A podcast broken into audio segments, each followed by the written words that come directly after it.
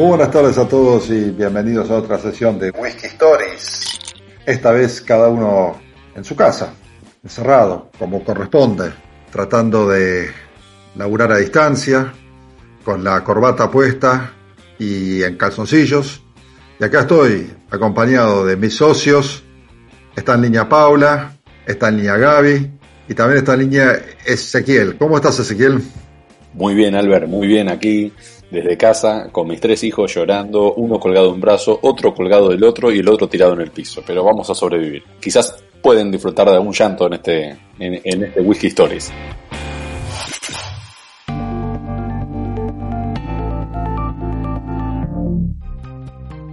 Sabes, Albert, te traigo hoy a, nuestros socios, ¿no? Porque ahora hablamos en lenguaje inclusivo.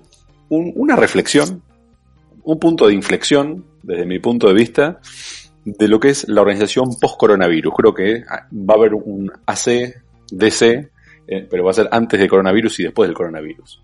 ¿sí?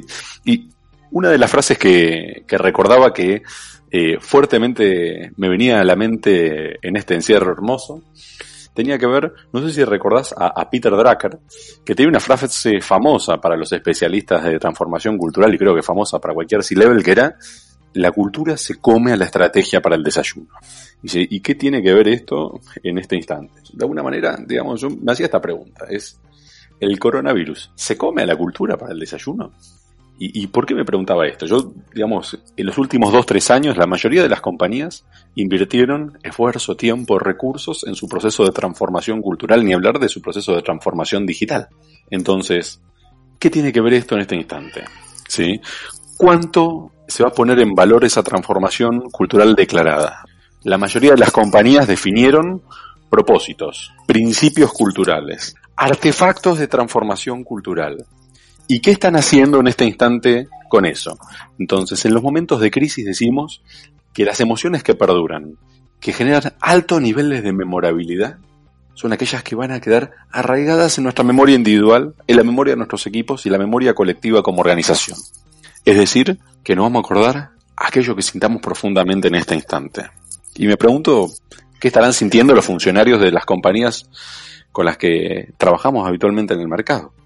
Es decir, definiste un propósito grandilocuente. Todos quieren, viste, está de moda, todos quieren democratizar algún segmento de mercado, ¿no? Ahora, ¿cuánto lo van a poner en valor? Si vas a llenar la mesa de los argentinos de comida, si vas a llenar la mesa de los chilenos de comida, de los colombianos, de todos nuestros amigos latinoamericanos. ¿Y qué vamos a hacer con eso? ¿Queda en un papel escrito en la pared? ¿Y qué valor tiene eso cuando termine? Es decir, que la transformación cultural la tenés que ver manifestada hoy en el día a día de lo que hagas. Porque la gente en estos momentos de alta memorabilidad, que se va a acordar qué hizo encerrado un mes, dos meses, esperemos que sea menos, qué modelo de liderazgo, qué hizo mi jefe, cómo se comportó conmigo, cómo tomamos las decisiones. ¿Miramos esos principios culturales para honrarlos? ¿Cómo nos comportamos? Todo eso termina marcando si la transformación cultural en la que te metiste hace algunos años es valiosa o no es valiosa. No, buenísimo ese. Pero escuchame una cosa, eh, cultura, valores y propósito. ¿No te parece que esto justamente en la crisis es donde se ponen en juego? En el día a día parece fácil, pero acá es donde se juega la ficha, ¿no? 100%. Y sabes que te traje un ejemplo polémico como lo que a nosotros nos gustan. Yo sé que es jugar al límite, ¿no? Acepten el encierro como un factor en el cual mi umbral de, de, lo que puedo decir y lo que no está bajito. ¿sí? Yo decía, buscaba buenos ejemplos en el mercado de gente que está actuando por propósito. Porque viste que siempre las discusiones en los talleres, yo le pregunto a algún CFO, es, bueno, ¿cuál es tu propósito? Te dice 18 puntos de vida. Sí, amigo, eso es un resultado, no es un propósito. Típica discusión, ¿no? Entonces, digo, busquemos ejemplos de compañías que realmente actúan por propósito. ¿Y sabes cuál se me viene a la mente? ¿Cuál? Pornhub. Ajá, fuimos a la banquina. Fuimos a la banquina, I, I, know, I know, fuimos a la banquina, pero miraba en un famoso diario aquí en Argentina que decía, Pornhub dispone de todo su contenido gratuito mientras dure la cuarentena. Entonces yo independientemente del propósito de Pornhub, yo, qué interesante. Uno lo puede ver como una acción de marketing, pero yo lo veía como una acción profunda en la cual si los muchachos y muchachas que consumen esa bibliografía, digo, bueno, quizás pasan un mejor encierro. No es meramente una acción de marketing. Yo creo que está profundamente arraigada para qué existe esa organización, esas fines de entretenimiento, de compañía, de lo que ustedes quieran. ¿Qué compañías dispusieron contenido gratuito en este instante? Un montón. Un montón de compañías están tratando de actuar por propósito, es decir, ¿para qué existimos? ¿Quiénes somos? ¿Cómo nos vamos a comportar? Porque si en, las malas no nos podemos comportar de acuerdo a cómo queremos ser, probablemente en las buenas tampoco.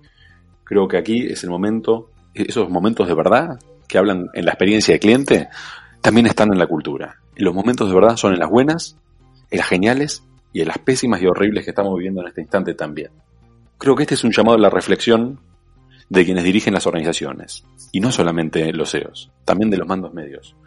Lo que vos hagas, lo que tú hagas, lo que hagan en esta cuarentena va a determinar la verdadera cultura de la organización.